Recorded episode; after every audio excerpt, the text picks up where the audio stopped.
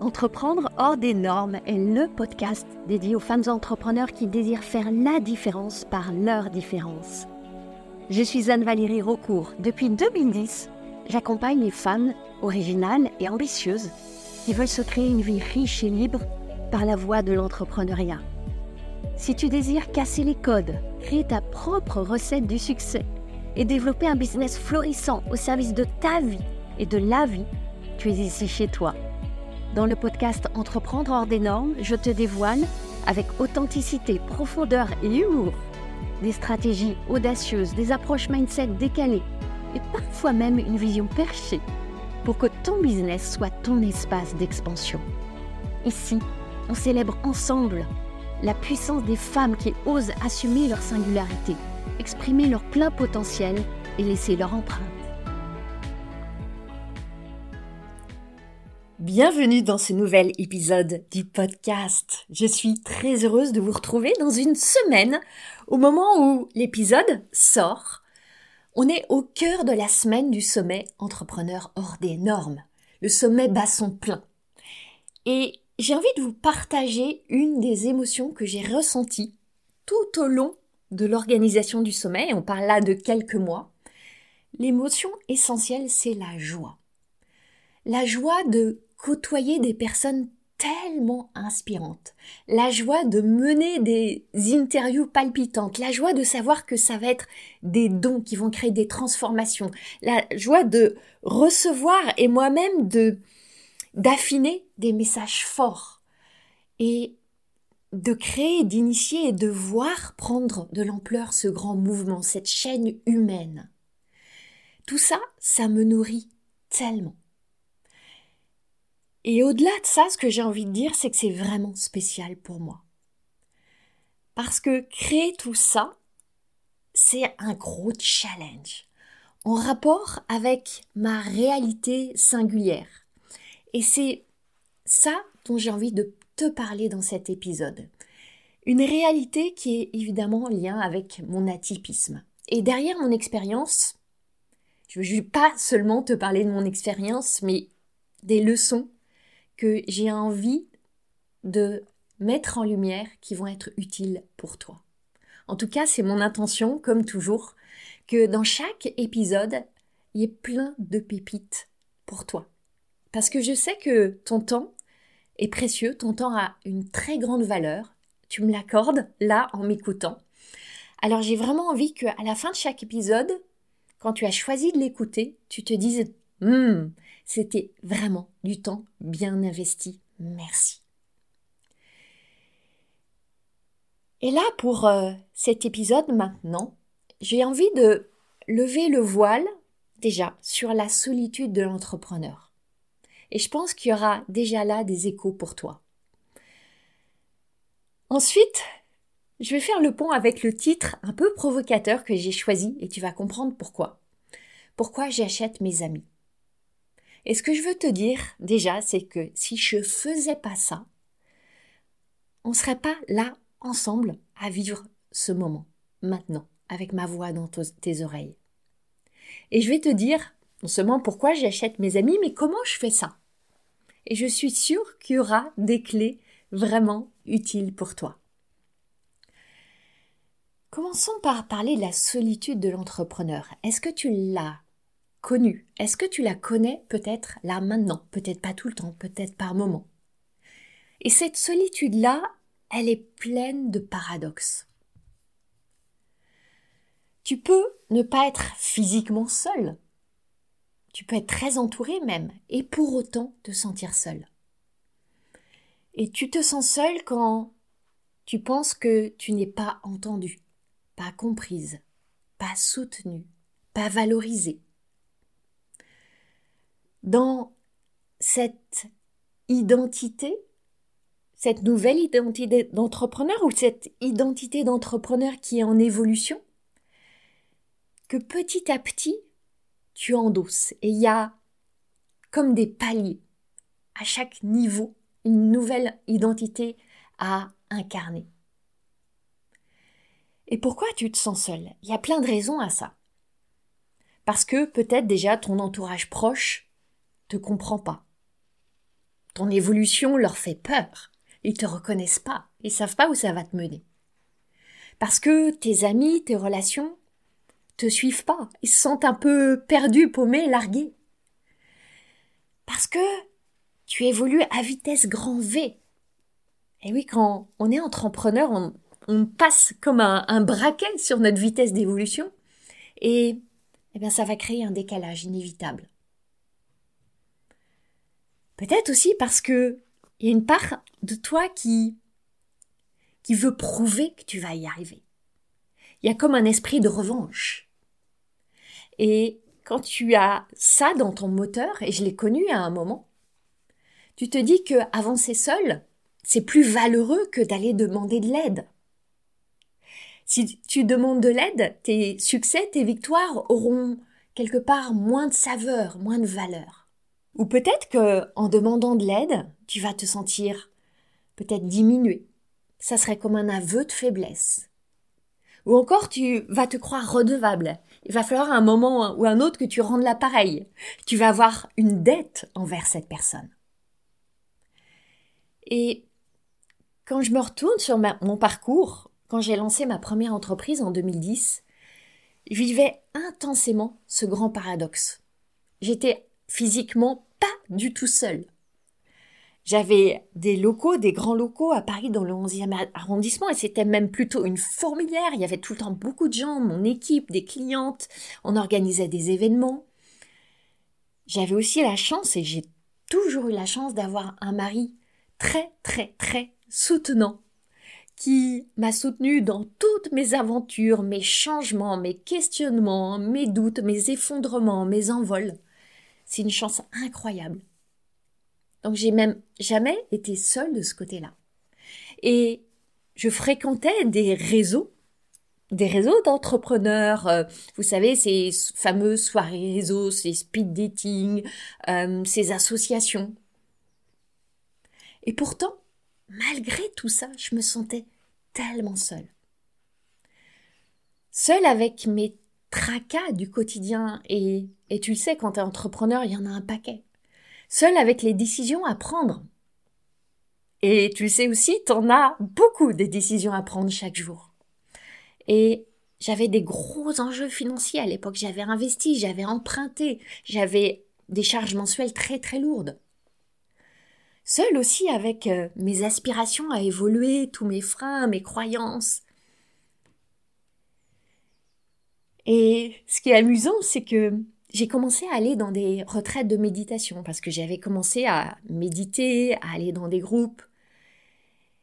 Et dans ces retraites, ce qui est fascinant, c'est que tu te retrouves dans un groupe et en même temps, tu te frottes à une grande solitude et en plus au silence.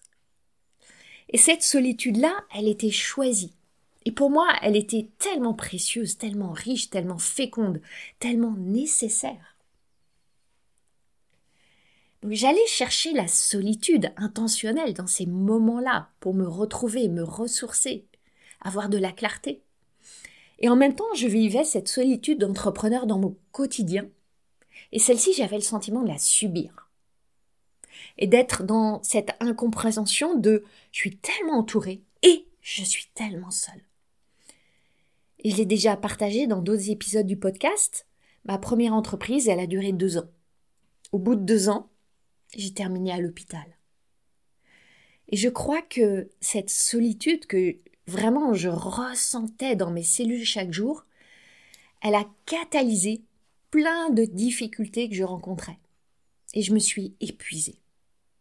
Et au bout du rouleau de l'épuisement, j'ai atterri à l'hôpital, j'ai pris la décision d'arrêter. Et je me suis fait la promesse que ensuite, je ferai tout ce que je pourrais pour ne plus être seule. Mais je le ferai avec beaucoup plus d'intentionnalité et de compréhension de ce que ça requiert.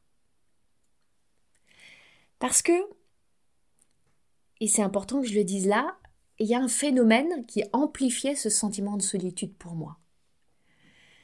C'est que, en lien avec mon atypisme, eh bien, je suis pas très douée pour avoir des amis. Parce que dans mon cerveau rigolo, comme j'aime le nommer avec beaucoup d'affection, Et je dis cerveau, mais évidemment, ça va au-delà du cerveau. C'est pas juste une spécificité cérébrale, ça touche tout le corps. Et même au-delà, mais je vais pas rentrer là-dedans. Il y a le très haut potentiel intellectuel qui me met en marge quelque part, qui me met en marge dans bien des discussions, tout ce qu'on appelle, tu sais, les small talks, ces petits blabla, ces discussions de comptoir quand on parle de la pluie et du beau temps. Moi, je peux pas rentrer là-dedans. Ça m'intéresse pas. Ça m'ennuie. Et malheureusement, bien des discussions, bien des débuts de relations en tout cas, reposent sur ces moments-là. Et pour moi, c'est très, très, très compliqué. Et quand tu ajoutes à ça les troubles du spectre autistique, qui entraînent des grosses difficultés pour entrer en relation, nourrir les relations, entretenir les relations, tu sais pas quoi faire, tu te sens démuni, ça nécessite beaucoup d'efforts, beaucoup d'énergie eh bien tu comprends que ce sujet des amitiés, il est vraiment délicat pour moi. Ça semble un sujet très naturel pour bien des gens. Et plus que naturel, pour certains, c'est même un talent, ça les excite, ça leur donne de l'énergie. Ça fait partie de leurs besoins vitaux d'expansion. Et moi, j'ai toujours observé avec euh, beaucoup de curiosité et même d'envie tout ce manège des amitiés qui se tisse, qui se trame, qui se déploie, qui dure des années, des décennies, et tous ces élans à se voir absolument, ces sorties entre amis, ces soirées entre amis, ces vacances entre amis, parce que pour moi cette notion de entre guillemets entre amis, c'est étrange, c'est comme si c'était un peu étranger. Parce que euh, voilà, pour moi créer, entretenir ces amitiés, je dis pas que ça se passe pas, mais ça se passe dans un champ avec des modalités très particulières. Et quand j'ai réussi de temps en temps, évidemment, quand même, à créer des liens, souvent, j'ai pas su les nourrir. J'ai pas su faire ce que une relation exige pour durer. Et quand ici, j'utilise le verbe exiger, je choisis intentionnellement parce que pour moi, il y a un côté vraiment exigeant, parce que je maîtrise pas les règles du jeu. Parce que ça me demande une très grande énergie de les appliquer sur la durée. Alors oui, bien sûr, j'ai des relations. J'ai même des relations de très belles, grandes, intenses qualité. Mais ce qui est intéressant, c'est que il s'agit souvent de personnes que je, vois très peu, je peux avoir très peu d'interactions. Avoir un appel téléphonique, alors si possible pas trop long, de temps en temps, un mail de temps en temps, et c'est parfait pour moi. Alors évidemment, ça correspond pas aux besoins de bien des gens. Et ça facilite pas les choses. Parce que c'est pas le contexte normal dans lequel une relation normale s'épanouit. Et j'ai partagé un post il n'y a pas si longtemps sur mes réseaux sociaux où, où j'évoquais le fait que parfois je pense au jour de mon enterrement. Et pour moi, ces pensées, c'est pas euh, mortifère, hein, c'est ouais, je pense à la mort, mais comme je pense à la vie, en fait, ça fait partie de mes réflexions sur ma finitude, l'infini, etc. Tu me comprendras. Et quand je pense à ce jour de ma cérémonie d'adieu, eh ben, je me dis que il n'y aura vraiment pas grand monde ce jour-là autour de mon cercueil. Il y aura des membres de ma famille, il y aura mon mari, s'il est encore là, il y aura peut-être une petite poignée d'amis. Et quand je vois cette image, oui, bien sûr qu'elle m'attriste un petit peu. Mais pas pour moi, parce que je serais partie ailleurs ce jour-là, mais évidemment, plus pour mes proches qui réaliseront que j'ai j'aurais vraiment vécu seule. Et j'ai pas envie que ces personnes-là soient affectées ce jour-là. Et ça, c'est en fait le reflet de ma manière de d'avancer dans la vie et de tisser des amitiés. Une manière très spéciale, très particulière, très singulière. J'ai une très belle, bonne amie depuis 20 ans. Et c'est très très révélateur la manière dont notre euh, amitié se tisse. On s'est rencontrés dans un forum de discussion autour d'un intérêt commun. Elle s'appelle Delphine. Et on a commencé à échanger des mails. Et notre amitié s'est purement développée pendant très longtemps par échange d'emails. Avant l'ère des emails, on serait envoyé des lettres écrites. Et encore avant, peut-être au 19e siècle, on serait envoyé des petits pigeons voyageurs avec euh, des petits rouleaux attachés à leurs pattes qui porteraient euh, nos petits mots l'une pour l'autre. Il a fallu beaucoup de temps avant qu'on se décide à se voir une première fois en vrai autour d'un dîner dans un restaurant à Paris. Pourtant, on habitait toutes les deux à Paris. Et au fil des années, on s'est vu quoi à peu près une fois par an? Toujours le même restaurant, la même table, les mêmes plats. On était euh, assez perturbés quand il changeait la carte. On s'est pas appelé une seule fois au téléphone. On n'a jamais fait une seule visio. On n'a jamais fait une seule sortie de filles ensemble. Tu vois, les sorties shopping, euh, aller boire un thé ou un café, prendre un goûter, euh, aller au ciné. Non. On s'écrit des mails, on partage euh, nos réflexions sur la vie, dans un langage où on se comprend à merveille. Quoi, deux fois par mois, trois fois par mois max, ça nous suffit. On n'a pas besoin de se parler au téléphone. Et ça, c'est simple pour moi. Et ce qui est amusant, c'est que il y a trois ans, dans un de nos dîners annuels, Delphine m'annonce que elle a été diagnostiquée très haut potentiel intellectuel et autiste Asperger. J'avais alors des gros soupçons sur euh, mon côté HP, surdoué, et j'ai pas trop tilté sur l'autisme Asperger. Et je me suis dit que notre amitié reposait justement sur notre lien dans le champ de la douance. Et ça quand même, mine de rien, allumé une étincelle en moi. Parce que si Delphine correspondait tellement pas au cliché que j'avais sur l'autisme alors, et si notre amitié avait été rendue possible comme ça, qu'elle me réjouissait tant, il y avait un truc. Et là, la graine avait été plantée. Et, eh bien, trois ans plus tard, un peu moins, à mon tour, je rentrais dans le processus de diagnostic et je découvrais que j'avais la même singularité. Si je te partage tout ça, c'est pour euh, que tu vois à quel point dans ce monde intense et tu feras le parallèle avec ton monde à toi, ta singularité, tes particularités, tes challenges relationnels. Ça peut être difficile de, comme on dit, se faire des amis, comme si c'était quelque chose qu'on fabrique. Mais bon, je reprends l'expression commune. Et en même temps, quand tu es entrepreneur, c'est tellement difficile d'avancer sans amis. Et quand je dis amis, là, j'entends des camarades de route, des compagnons de voyage. Parce que c'est un vrai voyage, c'est un voyage du héros, de l'héroïne, c'est un chemin initiatique. Alors oui, il y a une partie du voyage que tu as à faire seul. Ça se passe entre toi et toi-même. Et aussi, tu as besoin de camarades pour te soutenir quand tu trébuches sur une pierre, pour t'aider à te relever quand tu tombes, pour te donner à boire quand tu es à bout, pour te dire que ça va passer quand ça va pas du tout. Et aussi pour te secouer quand tu t'endors, te mettre un petit coup de pied aux fesses quand tes fesses t'es en train de les poser bien mollement sur le canapé. Et quand tu te caches derrière euh, plein de fausses bonnes excuses, quand tu as envie de renoncer à ton chemin.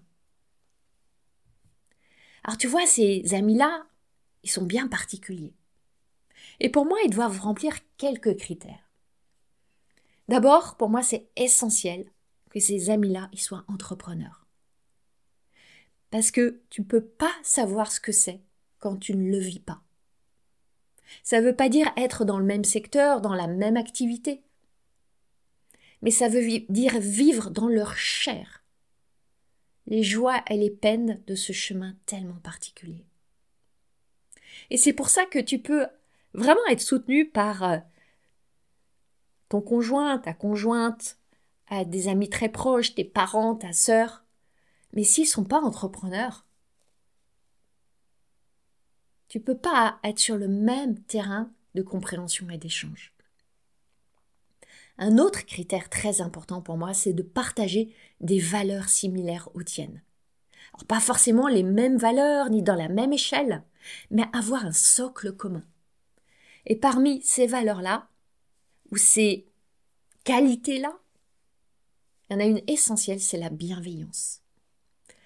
Qui veut dire que l'on va bien veiller les unes les uns sur les autres. Et ça, c'est fondamental pour moi. Troisième critère que j'ai envie de voir dans ces amis de route, ces camarades de route, c'est avoir des aspirations qui rejoignent les tiennes. Est-ce que c'est le chiffre d'affaires, l'argent qui est en priorité? Est-ce que c'est plus la croissance personnelle? Est-ce que c'est la contribution? Qu'est-ce qui compte le plus? Parce que s'il y a des divergences dans les aspirations, ça va être difficile de cheminer ensemble. Et quand tu entends ces critères, tu vois bien que ces amis-là, tu les rencontres rarement, spontanément dans la vie. Tu les vois rarement dans les rayons du supermarché, à la boulangerie ou même dans un dîner. Bien sûr, ça peut arriver. Mais les probabilités sont quand même faibles. Alors quand les probabilités sont faibles, qu'est-ce que tu fais? Tu forces le destin. Et c'est là que je dis, en souriant, que j'achète mes amis. Ça veut dire que je paye, je paye de l'argent pour être dans un espace où je suis avec ces personnes que je veux côtoyer et qui ont toutes les qualités que j'évoquais. Je t'ai dit que quand j'ai décidé d'arrêter ma première entreprise, je me suis promis que après, je ferais tout pour ne plus être seule. Ou plutôt, plus précisément, pour ne plus me sentir seule, ce qui est différent. Et c'est pour ça que, après avoir fermé ma première entreprise, tout au long de mon parcours, je me suis engagée dans des groupes d'entrepreneurs. Et quand je me dis, quand je dis je me suis engagée, je veux dire des groupes où je payais, où j'ai investi. Et j'ai vite perçu et même vécu cette différence entre fréquenter un réseau gratuit où on va boire un verre en mangeant des petits fours pour échanger des cartes de visite. Et où ce qui se passe finalement, vraiment, c'est que tout le monde est assoiffé. Et assoiffé pas seulement du charmant petit vin à bulles qui est là euh, sur la table, et pas seulement avide de manger les petits canapés, mais assoiffé et avide de trouver des clients. Et quand tout le monde est là pour trouver des clients, les dés sont pipés. Et moi, j'ai toujours détesté ce manège. Ça m'a toujours mise horriblement mal à l'aise. Sans compter en plus le fait que ces environnements où on est là pour papoter, euh, aller au devant des gens, euh, se faire mousser, se mettre en avant, c'est très compliqué pour moi.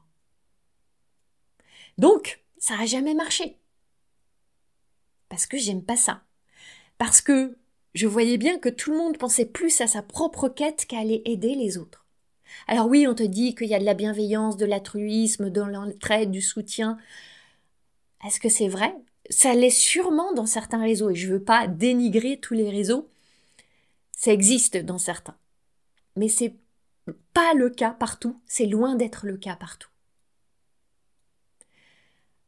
Autre élément difficile pour moi, c'est que ces endroits-là, c'est pas des espaces le plus souvent où tu apprends et où tu évolues. Sauf évidemment dans le concept où j'évolue quand je traverse mes difficultés, mon malaise pour aller faire des rencontres. Ok. Mais c'est pas ce que je veux quand je vais dans ces endroits-là. Et ce que je voyais aussi, c'est que quand je payais pas ou quand je payais peu, parce qu'il y a des regroupement, on paye une adhésion ou on paye la soirée. Mon engagement, mon niveau d'engagement était pas très élevé. Et là, je vais amener une expression que j'aime beaucoup en anglais mais qui fonctionne moins bien en français. Donc je vais te la dire en anglais.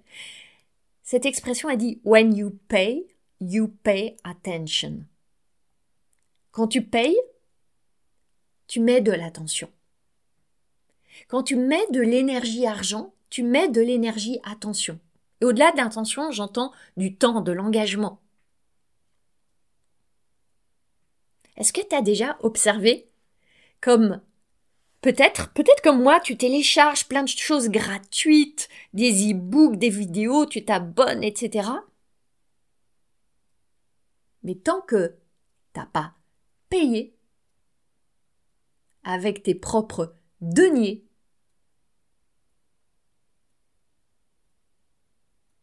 eh bien, ton attention, elle est dispersée. Donc, j'ai commencé, donc ça fait dix ans de ça maintenant, vraiment, à m'engager dans des groupes. Quand je dis des groupes, c'est des formations, des coachings, et puis des masterminds qui nécessitaient un niveau d'investissement beaucoup plus élevé. Et ça, je l'ai fait évidemment à mesure que mes moyens financiers grandissaient. Parce que je me suis jamais mise en danger financièrement. Et en même temps, je me suis quand même stretchée. Dès que j'avais un peu d'argent, un peu de trésorerie, j'investissais.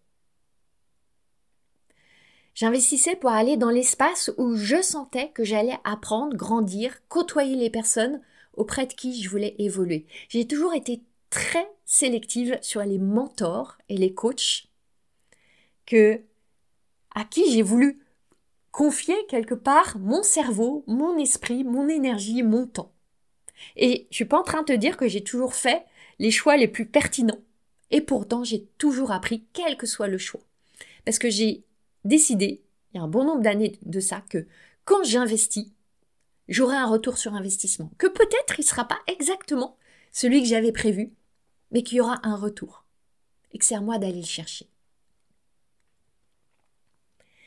Tu connais cette théorie qui dit que nous sommes à l'image des cinq personnes que nous côtoyons le plus?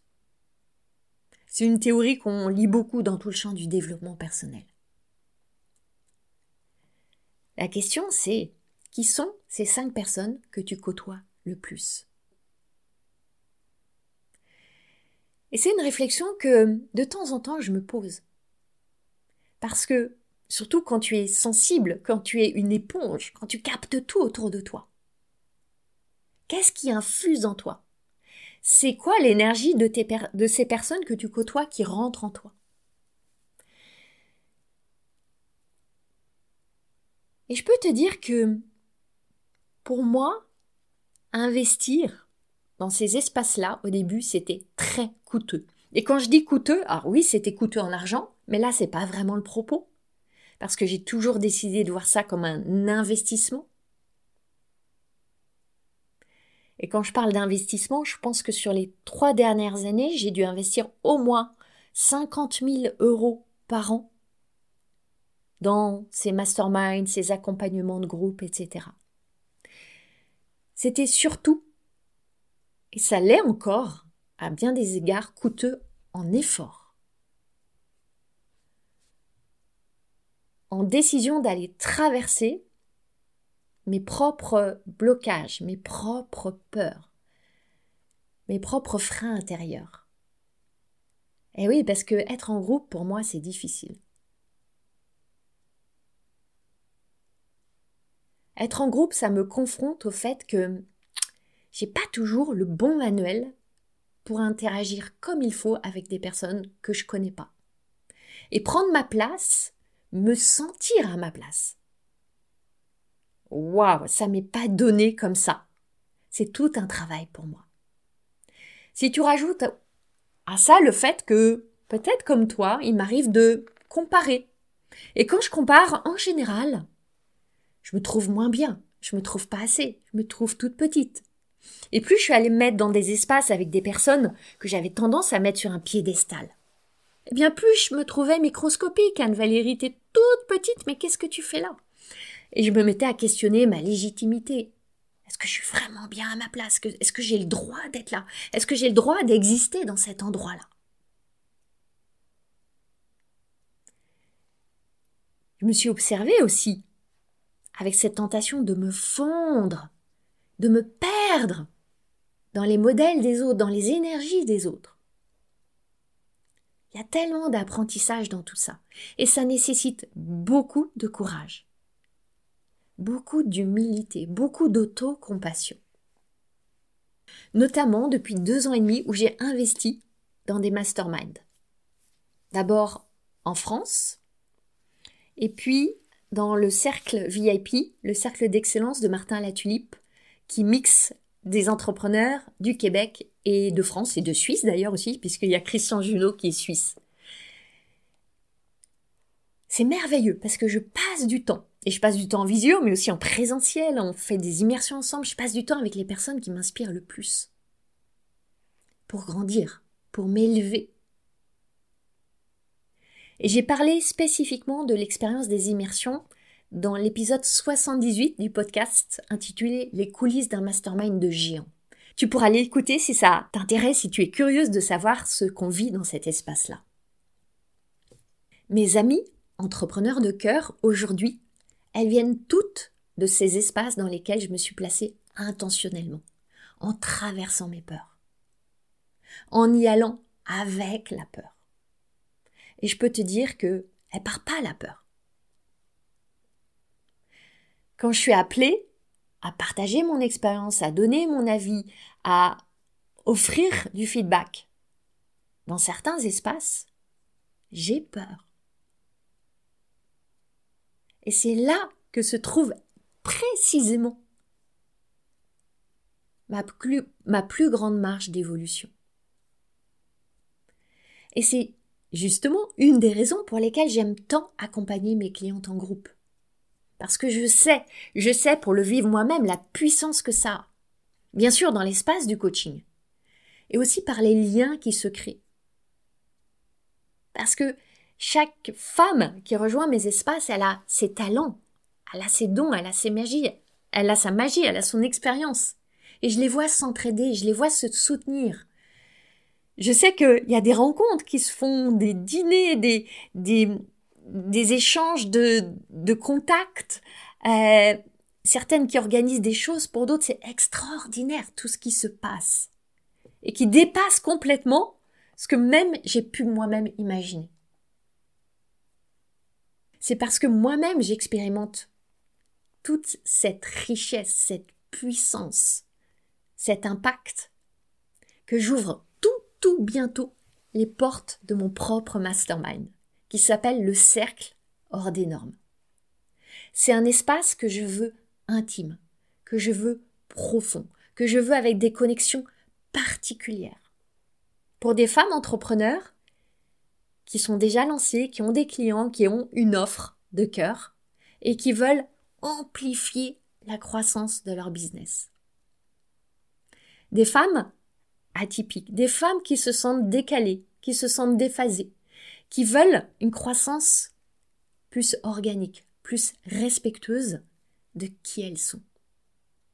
Et tu sais quoi? Cet espace-là, je l'ouvre pour les femmes qui vont le rejoindre, bien sûr. Parce que ce que je vis, je veux le transmettre et le redonner à vivre. Et parce que je suis absolument, mais absolument certaine que mon entreprise, elle aurait jamais connu la croissance qu'elle a eue si moi-même je ne m'étais pas mise dans ces espaces-là. Ces espaces où j'ai tellement nourri mon esprit, mais aussi j'ai été sacrément challengée, j'ai été tellement inspirée, et où j'ai rencontré des vrais amis. Des amis que je vois pas ou que je vois très peu en vrai. Mais c'est pas ça qui compte. Ce qui compte, c'est la confiance, c'est l'alignement, c'est la fidélité, c'est le soutien inconditionnel. C'est un petit message sur WhatsApp. C'est la proposition d'un petit temps de café sur Zoom. C'est un clin d'œil sous un poste. C'est tout ça et c'est juste ça. Et je vais être sincère avec toi. Ce mastermind, le cercle hors des normes, je le crée pour ces entrepreneurs-là et peut-être que ça résonnera pour toi, mais je le crée aussi pour moi. Parce que moi, je veux cheminer avec des femmes qui vont s'élever avec moi. Ces mentors, ces coachs qui m'inspirent, je sais le pouvoir que ça a et je veux être celle-là pour celles qui se sentiront appelées. Donc si toi tu te demandes si ce mastermind, si le cercle des normes est pour toi, contacte-moi par mail ou en message privé et on en parlera. Alors tu sais quoi? Moi, je vais continuer à payer pour me faire des amis. Parce que, en fait, en réalité, j'achète pas ces relations. J'achète mon ticket pour rentrer dans un écrin où se trouvent ces personnes que j'ai envie de côtoyer et qui vont m'aider à grandir. J'ai investi pour avoir le droit d'entrer. Là où sont ces personnes qui me ressemblent et avec qui j'ai envie de parler. Alors bien sûr, dans ces espaces-là, je vais pas m'entendre avec tout le monde, évidemment. Mais il y a une tellement plus forte concentration que ce que je peux trouver dans la vraie vie. Et après, la magie opère. Et c'est pour ça que dans le cercle hors des normes, je veux créer cet écrin, alchimiser une potion magique, où quelques femmes entrepreneurs vont se retrouver, où des liens très particuliers vont se tisser, autour de valeurs, d'aspirations, et pas seulement aussi d'un cerveau qui carbure d'une sensibilité peut-être à fleur de peau, et, et d'une envie de vivre passionnément, intensément, forcément. Alors toi, que tu sois prête à te placer dans un espace comme ça propice à ton évolution, que tu y sois déjà ou que ça te parle pas. Je t'invite vraiment à observer avec beaucoup d'attention qui sont les personnes qui t'entourent. Parce que, tu l'as compris, par capillarité, il y a des chances que tu leur ressembles. Regarde dans le miroir. Et décide simplement si ce que tu vois, ça te convient ou si tu as envie de changer. Tu veux vraiment aider, servir, contribuer, mais tu n'arrives pas à trouver des clients. Peut-être que tes publications sur les réseaux sociaux n'attirent pas grand monde. Tu guettes chaque jour des messages de demande d'information ou de rendez-vous, mais ça vient pas. Et tu sais qu'il n'y a pas foule qui visite ton joli site web. Si tu te sens un peu perdu, si tu sais plus où trouver tes clients, sans passer en plus pour euh, une vendeuse trop insistante, voire harcelante, j'ai une invitation pour toi. C'est la toute nouvelle masterclass L'art de créer vos clients. Ça sera en live le mardi 6 février à 10h. C'est mon cadeau, ta place elle est gratuite. Tu as seulement à t'inscrire en cliquant sur le lien dans les notes du podcast ou sur mes réseaux sociaux. Quand tu sauras comment te rendre visible avec légèreté et vendre sans avoir l'air tellement louche, tu réaliseras que ton prochain client, il est plus proche que tu ne le penses. Et que ça peut être tellement plus simple que tu le penses aussi. Alors note bien la date et viens en live. Le mardi 6 février à 10h. Parce que pour honorer l'engagement de celles qui seront présentes, j'organise un grand tirage au sort avec plus de 3000 euros de lot à gagner. Alors je crois que tu voudras être là.